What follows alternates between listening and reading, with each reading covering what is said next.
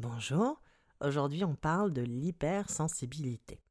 Il s'agit en effet d'un terme qui est couramment utilisé, notamment en développement personnel ou en psychologie, pour décrire un individu qui a tendance à être facilement touché par une situation, une relation ou même encore par un mot.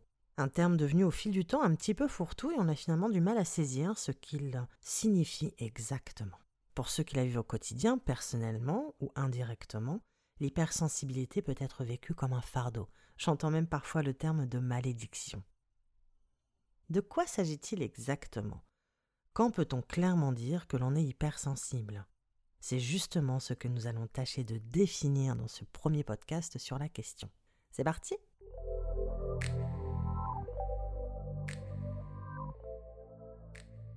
Petit descriptif de l'hypersensibilité. Commençons par faire ensemble la différence entre la sensibilité sensorielle et la sensibilité émotionnelle. La sensibilité sensorielle, celle qui concerne nos cinq sens, est l'une des manifestations de l'hypersensibilité. En effet, on retrouve souvent chez les individus hypersensibles une réaction plus intense aux stimulations captées par nos sens, ces derniers étant plus aiguisés que 75 à 80% de la population.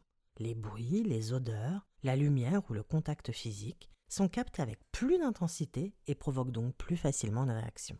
Cela peut être l'écœurement provoqué par une mauvaise odeur, ou même simplement un parfum très très léger capté alors qu'il passerait totalement inaperçu pour la majorité. Il y a aussi la gêne intense ressentie par la matière d'un vêtement ou même par le bruit qu'il fait lorsqu'on bouge. Une simple étiquette de t-shirt qui empêche toute concentration, ou pire encore pour certains, le son lointain du tic-tac d'une horloge qui prend toute la place et devient parfaitement insupportable. L'hypersensoriel vit dans un espace, un espace sensoriel, plus détaillé, j'ose même dire plus riche, mais hyper sollicitant.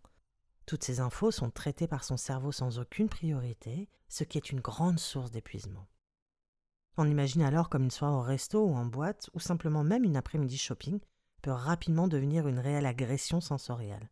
Tous ces bruits, ces lumières, ces odeurs provoquent une suractivité du traitement de l'information pour le cerveau. C'est pourquoi les individus hypersensibles ont souvent besoin de calme pour se couper un temps du monde, une manière de faire une pause et de recharger ses batteries. L'hypersensibilité émotionnelle fonctionne exactement sur le même mode. Les émotions arrivent avec la même rapidité, sans aucun tri, et de manière plus intense que pour la majorité des individus ce qui bien souvent entraîne une réponse à la hauteur du stimuli et peut paraître bien inattendu pour l'entourage. Pétage de plomb, crise de larmes, coup de colère.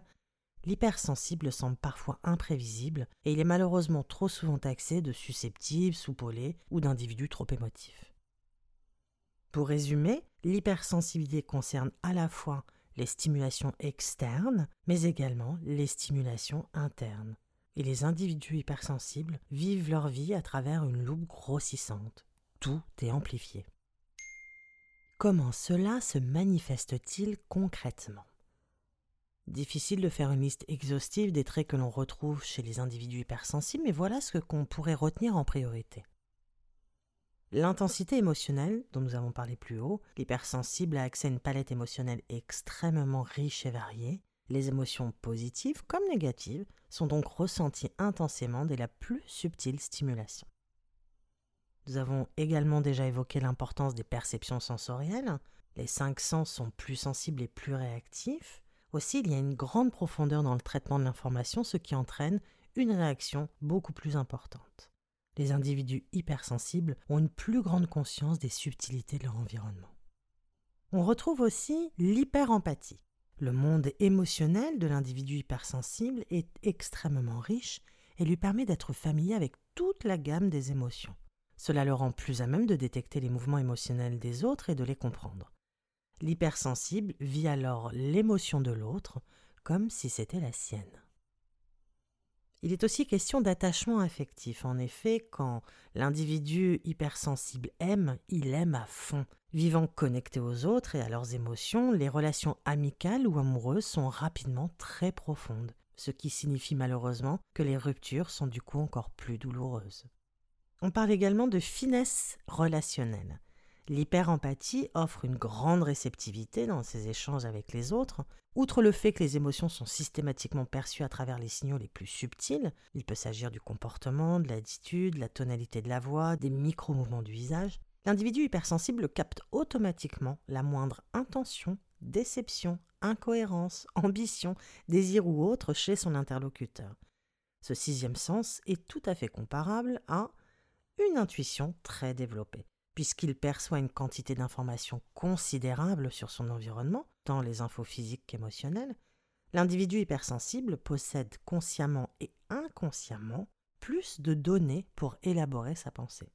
Il est ainsi plus en mesure d'anticiper et de faire des pronostics justes au quotidien. Il ne se trompe que très rarement. Voyons également la sensibilité environnementale. L'individu hypersensible est facilement impacté par les remarques et les critiques qu'il vit très douloureusement. Il peut être très rapidement intimidé par un ton ou une attitude agressive car il n'aime pas le conflit et les hostilités, même lorsque ces derniers ne sont pas particulièrement déclarés.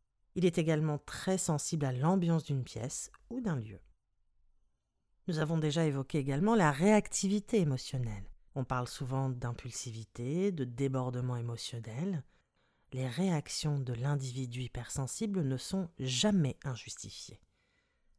En réalité, ce sont les raisons de sa réaction qui sont totalement imperceptibles pour la majorité des individus. La réaction, quant à elle, est proportionnelle à ce qui est perçu par l'hypersensible. On note aussi une hypervigilance chez l'individu hypersensible. Il ne baisse jamais la garde. Il observe tout son environnement, décrypte intuitivement les moindres signaux, ce qui fait qu'il est en état d'alerte permanent. Cela s'accompagne très souvent d'un besoin de contrôle, d'une attitude réfractaire à l'inconnu, de difficultés à sortir de sa zone de confort, à accueillir sa propre spontanéité et bien sûr à lâcher prise. Et cela est extrêmement fatigant.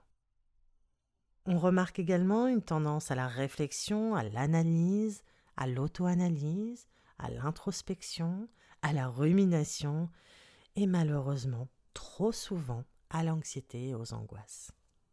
Enfin, un point que je trouve particulièrement intéressant est la fatigabilité. En effet, les informations perçues par l'individu hypersensible reçoivent un traitement cognitif plus méticuleux.